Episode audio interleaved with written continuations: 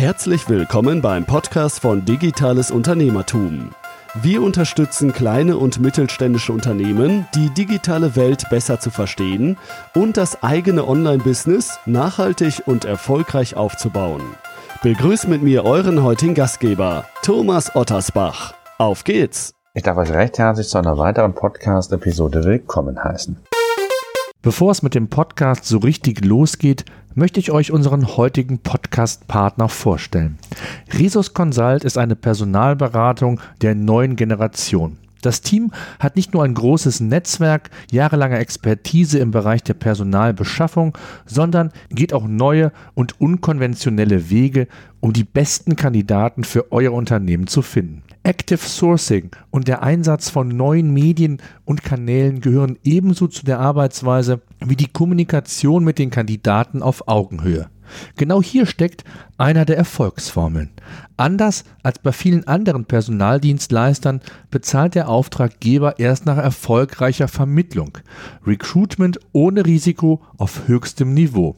Wer denkt, dass dies nicht geht, sollte mit Resus Consult Kontakt aufnehmen und sich überzeugen lassen. Resus hat Spezialisten und erfahrene Recruiter im Bereich digitales Business, Bauwesen und Maschinenbau. Lasst euch überzeugen, am einfachsten direkt unter resus-consult.de slash Kontakt. Tja, heute haben wir ein kleines Jubiläum, immerhin die 150. Podcast-Episode, die ich hier bereits für das digitale Unternehmertum produziert habe. Ein Grund, einfach auch mal Danke zu sagen und mich ja bei euch zu bedanken, wie toll und tatkräftig ihr den Podcast ja in der letzten Zeit unterstützt und natürlich auch hört. Ich freue mich immer sehr, ähm, wenn ihr mir hier Feedback gibt. Das könnte noch ein wenig mehr sein. Da arbeiten wir noch dran. Wir sind bei Facebook unter der, der, auf der Seite Digitales Unternehmertum zu finden. Auf Twitter. Ihr könnt mir gerne eine E-Mail schreiben. Tragt euch in den Newsletter unter digitales-unternehmertum.de ein. Und auch dann werdet ihr keinen Podcast mehr verpassen. Wenn ihr an der Stelle mal eine Frage oder Wünsche haben sollt zu einem bestimmten Thema, was ich hier im Podcast behandeln soll, dann schreibt mir gerne eine E-Mail an podcast at digitales-unternehmertum.de, gerne auch per Facebook Message, egal wie, Sprachnachricht ähm, unter digitales Unternehmertum slash eure minus Fragen, dann könnt ihr mir per Knopfdruck quasi eure Sprachnachricht mit euren Fragen, Kritik oder was ihr immer loswerden wollt, übermitteln. So, kommen wir zurück zum Thema der heutigen Podcast-Episode.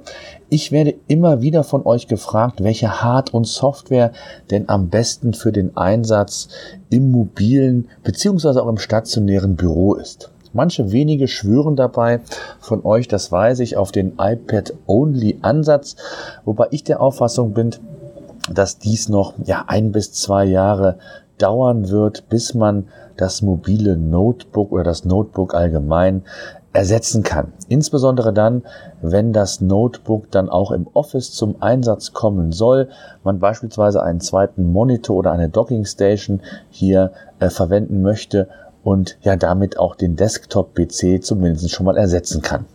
Im heutigen Podcast möchte ich darüber berichten, welche Hard- und Software ich im Einsatz habe und wie ich meinen Workflow geregelt und gestaltet habe, welche Geräte ich benutze und wann und wie und was überhaupt. So, also grundsätzlich ist es so, dass ich früher Windows-Only-Nutzer war, seit mehr als acht Jahren mittlerweile setze ich rein auf Apple-Produkte.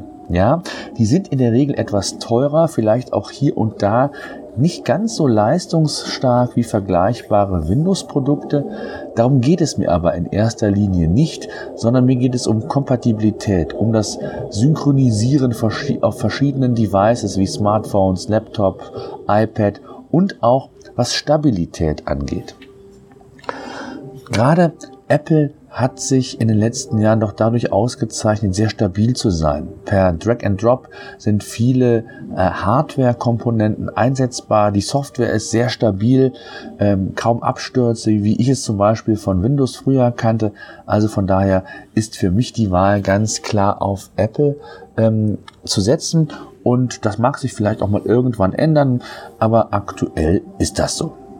Kommen wir vielleicht zum stationären Office. Wie bin ich da aufgestellt? Ihr wisst, ich habe zwei eigene Unternehmen, ähm, habe äh, auch Mitarbeiter und ich nutze seit Jahren das Apple Notebook Air und bin damit sehr zufrieden. Habe jetzt die zweite ähm, gesagt, Ausgabe vom MacBook Air. Davor hatte ich auch einen iMac 27 Zoll, den ich aber aus ja, Mobilitätsgründen, muss man sagen, einfach nicht mehr im Einsatz habe. Mit dem Apple MacBook Air kann ich alle meine Tätigkeiten im Office erledigen. erledigen. Habe einen zweiten Monitor, einen 27 Zoll Monitor daneben angeschlossen und arbeite mit diesem dann als Hauptmonitor, wenn ich im Büro bin. Durch die Arbeit mit zwei Bildschirmen kann ich so wesentlich produktiver arbeiten und so macht es auch nichts, dass ich nur das Jahr 13 Zoll MacBook Air habe. Auf Reisen oder einfach mal, um mobil arbeiten zu können, ist die Größe ein absoluter Vorteil, wie ich finde. Der Akku hält lange, der Bildschirm ist ausreichend groß und selbst wenn ich mal unterwegs bin und einen zweiten Monitor benötige, kann ich zur Not auch mein iPad Pro als Monitorersatz missbrauchen, hätte ich bald gesagt, und an das MacBook Air anschließen. Tja, da ich so ausgestattet bin, dass ich im Grunde genommen mobil und papierlos lebe und arbeite, habe ich alle meine Informationen und Daten in der Cloud oder in Tools abgespeichert, die nicht nur ja, auf meinem MacBook Air dann funktionieren, sondern eben auch auf allen anderen Geräten, die ich nutze, das iPad, das MacBook und das iPhone, das sind die drei Geräte und auf allen drei Geräten bin ich völlig autark und kann über alle meine Daten, meine Termine, meine Aufgaben transparent mich informieren, sie hinzufügen und habe das dann auch immer direkt ähm, auf den anderen Geräten jeweils synchronisiert. Im Office selbst liegt neben dem MacBook Air dann mein iPad Pro 10,5 Zoll, was ich in Kombination mit dem Apple Pencil und GoodNotes als Notizbuchersatz verwende. Das heißt, bei mir gibt es keinen Notizblock mehr im Büro. Da habe ich eine ausführliche Podcast-Episode bereits zu gemacht. Die verlinke ich gerne in den Show Notes, die ihr heute unter digitales-unternehmertum.de slash 150 findet. Tja, dann habe ich noch ein iPhone 8 Plus, ich habe es gesagt, ein Smartphone. Und so habe ich dann wirklich alle, ja, muss man sagen, Hardware-Komponenten, die ich für mich benötige, Tools, da komme ich gleich noch zu, um eben auf allen Devices stets aktuell und jederzeit abrufbar meine Informationen anschauen und nutzen zu können. Das mobile Büro, wie bin ich da unterwegs und aufgestellt? Ich weiß, ich habe es ja gesagt, das Thema iPad Only, da schwören einige drauf. Das ist in einigen Branchen oder Bereichen eines Unternehmens, zum Beispiel im Vertrieb, sicherlich auch hier und da schon machbar. Ich selbst versuche weitgehend auf Reisen oder wenn ich mobil mein Büro nutzen möchte, beispielsweise im Homeoffice, bei schönem Wetter auch mal im Garten, mit dem iPad weitestgehend klarzukommen. Was Usability von manchen Tools oder Apps angeht, bin ich mit dem MacBook aber wesentlich schneller zum Teil und daher habe ich immer wieder auch das MacBook Air im Einsatz und kann auf diesen iPad-Only-Zug noch nicht mit aufspringen. Beispielsweise, wenn ich Podcasts produziere oder das Skript erstelle, nehme ich gerne mittlerweile schon mal das iPad Pro in Kombination mit der Apple-Tastatur das funktioniert aus meiner Sicht sehr, sehr gut, insbesondere das Schreiben von Skripten. In Evernote ähm, erstelle ich diese ja und kann das ebenfalls auf allen Devices nutzen oder entsprechend einsehen, wenn ich das möchte. Zu Evernote habe ich ja ebenfalls eine ausführliche Podcast-Episode in der 110. Ausgabe bereits gemacht. Auch das verlinke ich in den Show Notes. Ähm, dort habe ich äh, euch ja zu Evernote eigentlich fast alle Optionen und Möglichkeiten, wie man Evernote in den unterschiedlichsten Dimensionen einsetzen kann, aufgezeigt. Auch mein Workflow euch aufgezeigt. Wen es interessiert, hört gerne rein. So, kommen wir auch noch zu den verschiedenen Software oder Apps, die ich nutze. Ich habe einige schon hier im Podcast vorgestellt. Ich nutze, das habe ich gesagt, Evernote als mein digitales Gehirn. Das heißt, hier kommt alles rein, was ich mir merken möchte, inklusive meiner Skripte für den Podcast oder unseren YouTube-Kanal. Für meine Aufgaben nutze ich Things nach der GTD-Methode von David Allen, also die Getting Things Done-Methode. Auch hier habe ich zu beiden ähm, Themen, also sprich zu Things und zur GTD-Methode auch separate Podcasts schon produziert und auch die gibt es in unseren Show Notes. Des Weiteren nutze ich die Dropbox als zentrale Cloud, also als Ablage für meine Daten, so dass ich, ja, wie gesagt, auch auf diese wichtigen Daten, auch Unternehmensdaten jederzeit von unterwegs aus oder je nachdem, wo ich arbeite, darauf zugreifen kann. Wenn ich unterwegs bin und mich informieren möchte, nutze ich zudem sehr, sehr gerne Feedly. Feedly ist ein Feedreader, zu dem ich auch gerne mal ein ausführliches Video oder einen Podcast machen kann, wenn euch das interessiert. Schreibt mir gerne, wie gesagt, an podcast.digitales-unternehmertum.de oder schreibt mich per Facebook Message an, ähm, beziehungsweise nutzt die Kommentarfunktion in den Show Notes.